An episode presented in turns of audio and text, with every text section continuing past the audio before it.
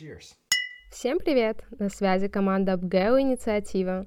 А это подкаст «Подставка под пиво». О чем вы думаете, когда слышите слова «корочка» и «подставка под пиво»?